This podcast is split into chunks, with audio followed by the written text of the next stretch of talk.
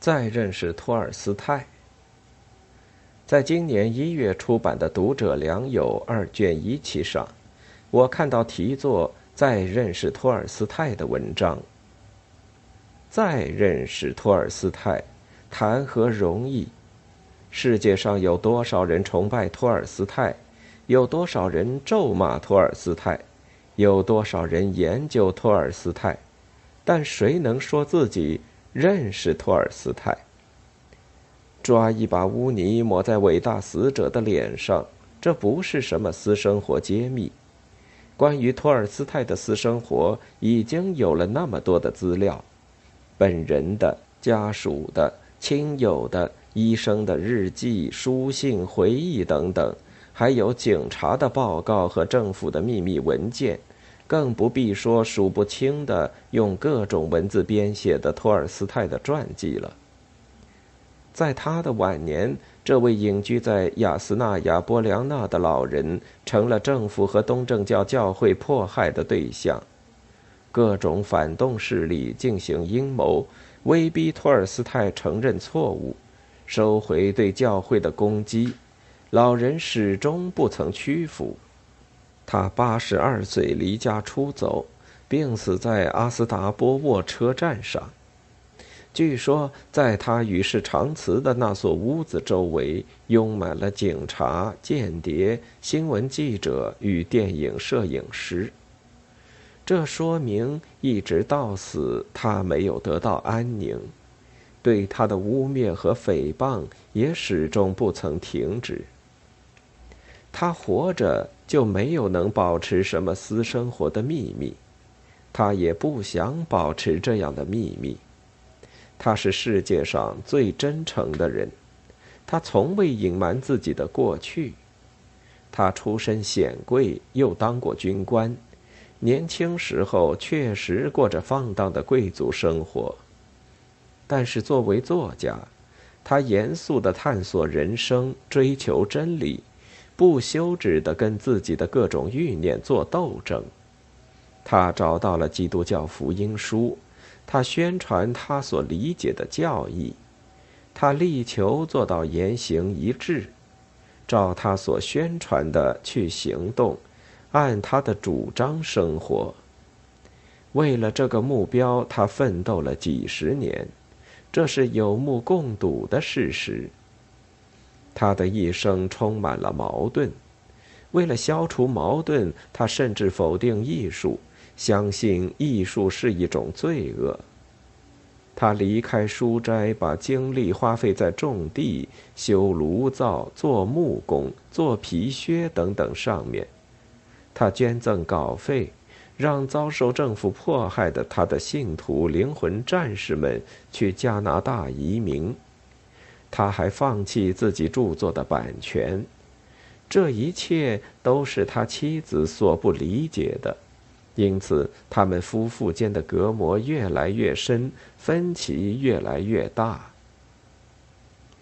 老人又受到各式各样自称为托尔斯泰主义者的寄生虫的包围，他们对他过分的要求，促使他的偏执越来越厉害。他竟然写了一本书，证明莎士比亚不是一个艺术家。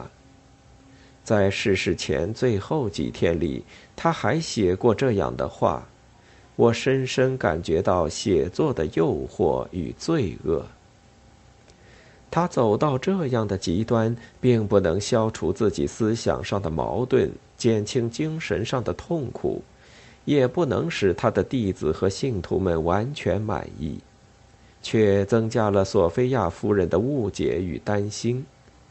那个替丈夫抄写《战争与和平》多到七遍的女人，当然不愿意他走上否定艺术的道路。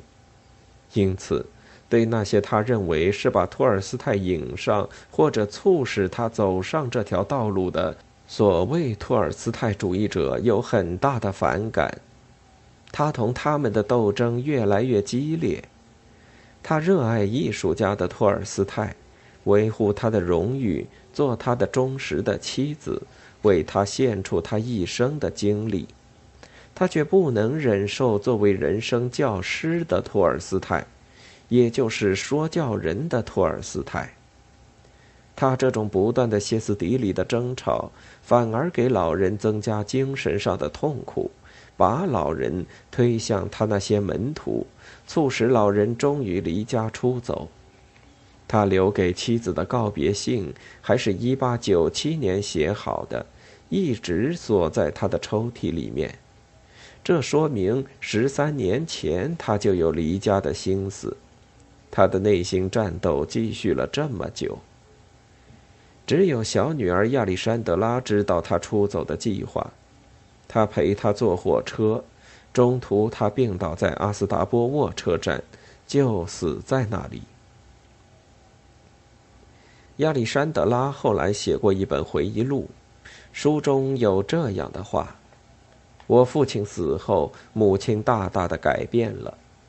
他常常在一张大的扶手椅上迷迷糊糊的睡几个钟头，只有在别人提起父亲的名字时，他才醒过来。他叹息，并且说他多么后悔曾经使他痛苦过。我真以为我那个时候疯了。他这样说。一九一九年，他患肺炎去世。姐姐达尼亚和我看护了他十一天，到了他明白自己快要死的时候，他把我姐姐和我叫到床前，他说：“我要告诉你们，他呼吸困难，讲话常常被咳嗽打断。我知道我是你父亲的死亡的原因，我非常后悔，可是我爱他，整整爱了他一辈子。”我始终是他的忠实的妻子。我姐姐和我说不出一句话，我们两个都哭着。我们知道母亲对我们讲的是真话。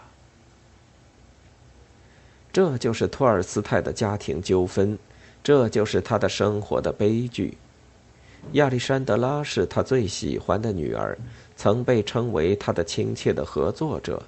难道他不是最可靠的见证人？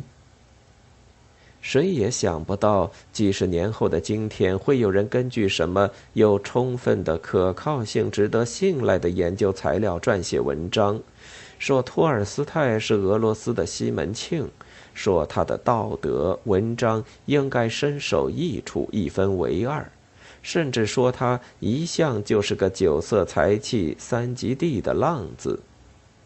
他这样的生活作风，由于家庭出生与社会沾染形成，便为他牢不可改的性格本质。这哪里是研究？这样的枪，这样的论断，有一个时期我很熟悉，那就是十年浩劫中我给关进牛棚的时候。我奇怪，难道又在开托尔斯泰的批斗会吗？当然，每个人都有权喜欢或是讨厌托尔斯泰，称赞他或者批判他，但是他们总应该多少了解他，总应该根据一点点事实讲话。托尔斯泰的生活经历是那么丰富，有那么多的材料，而这些材料又是不难找到的，我也用不着在这里引经据典。来证明托尔斯泰是一个什么样的人，我只从一本传记中引用一节话说明我的看法。每件细小事情似乎都加深托尔斯泰由于他的生活环境和他所愿望过的生活两者之间的差异而感到痛苦不满。有一天，他喝茶的时候皱着眉头抱怨生活是一种负担。索菲亚问他：“生活怎么会是你的负担？人人都爱你。”他答道：“是，他是负担。为什么不是呢？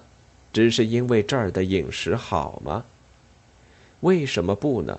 我不过说大家都爱你。我以为每个人都在想，那个该死的老家伙说的是一回事，做的是另一回事。现在你应该死掉。”免得做一个完全的伪君子，这很对。我经常收到这样的信，连我的朋友也写这类的话。他们说的不错。我每天出去，路上总看见五个衣服破烂的叫花子，而我呢，骑着马，后面还跟着一个车夫。在一九一零年头几个月的日记里，经常记着托尔斯泰因为这个问题所感受到的敏锐的精神上痛苦和羞愧。四月十二日，他写道：“我没有用餐，我痛苦地意识到我过的是罪恶的生活。我四周的劳动人民和他们的家人都是饥寒交迫、朝不保夕，我很难过，十分不好意思。”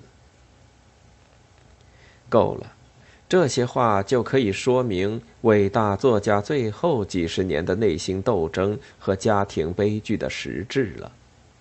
托尔斯泰所追求的就是言行的一致，在他要达到这个目标是多么困难！为了他，他甚至献出自己的生命。他最后在病榻上不愿意见他的妻子。一是决心不返回家中，二是想平静的离开人世。一个八十二岁的老人，跟什么小白脸男妾、什么大男子主义怎么能拉扯到一起？传播这种流言蜚语的人，难道自己不感到恶心吗？我不是托尔斯泰的信徒，也不赞成他的无抵抗主义。更没有按照基督教福音书的教义生活下去的打算。他是十九世纪世界文学的高峰，他是十九世纪全世界的良心。他和我有天渊之隔，然而我也在追求他后半生全力追求的目标：说真话，做到言行一致。我知道，即使在今天。这也还是一条荆棘丛生的羊肠小道，但路总是人走出来的，有人走就有了路。托尔斯泰虽然走得很苦，而且付出那样高昂的代价，他却实现了自己多年的心愿。我觉得好像他在路旁树枝上挂起了一盏灯，给我照路，鼓励我向前走，一直走下去。我想，人不能靠说大话、说空话、说假话、说套话过一辈子，还是把托尔斯泰当做一面镜子来照照自己吧。三月三十日。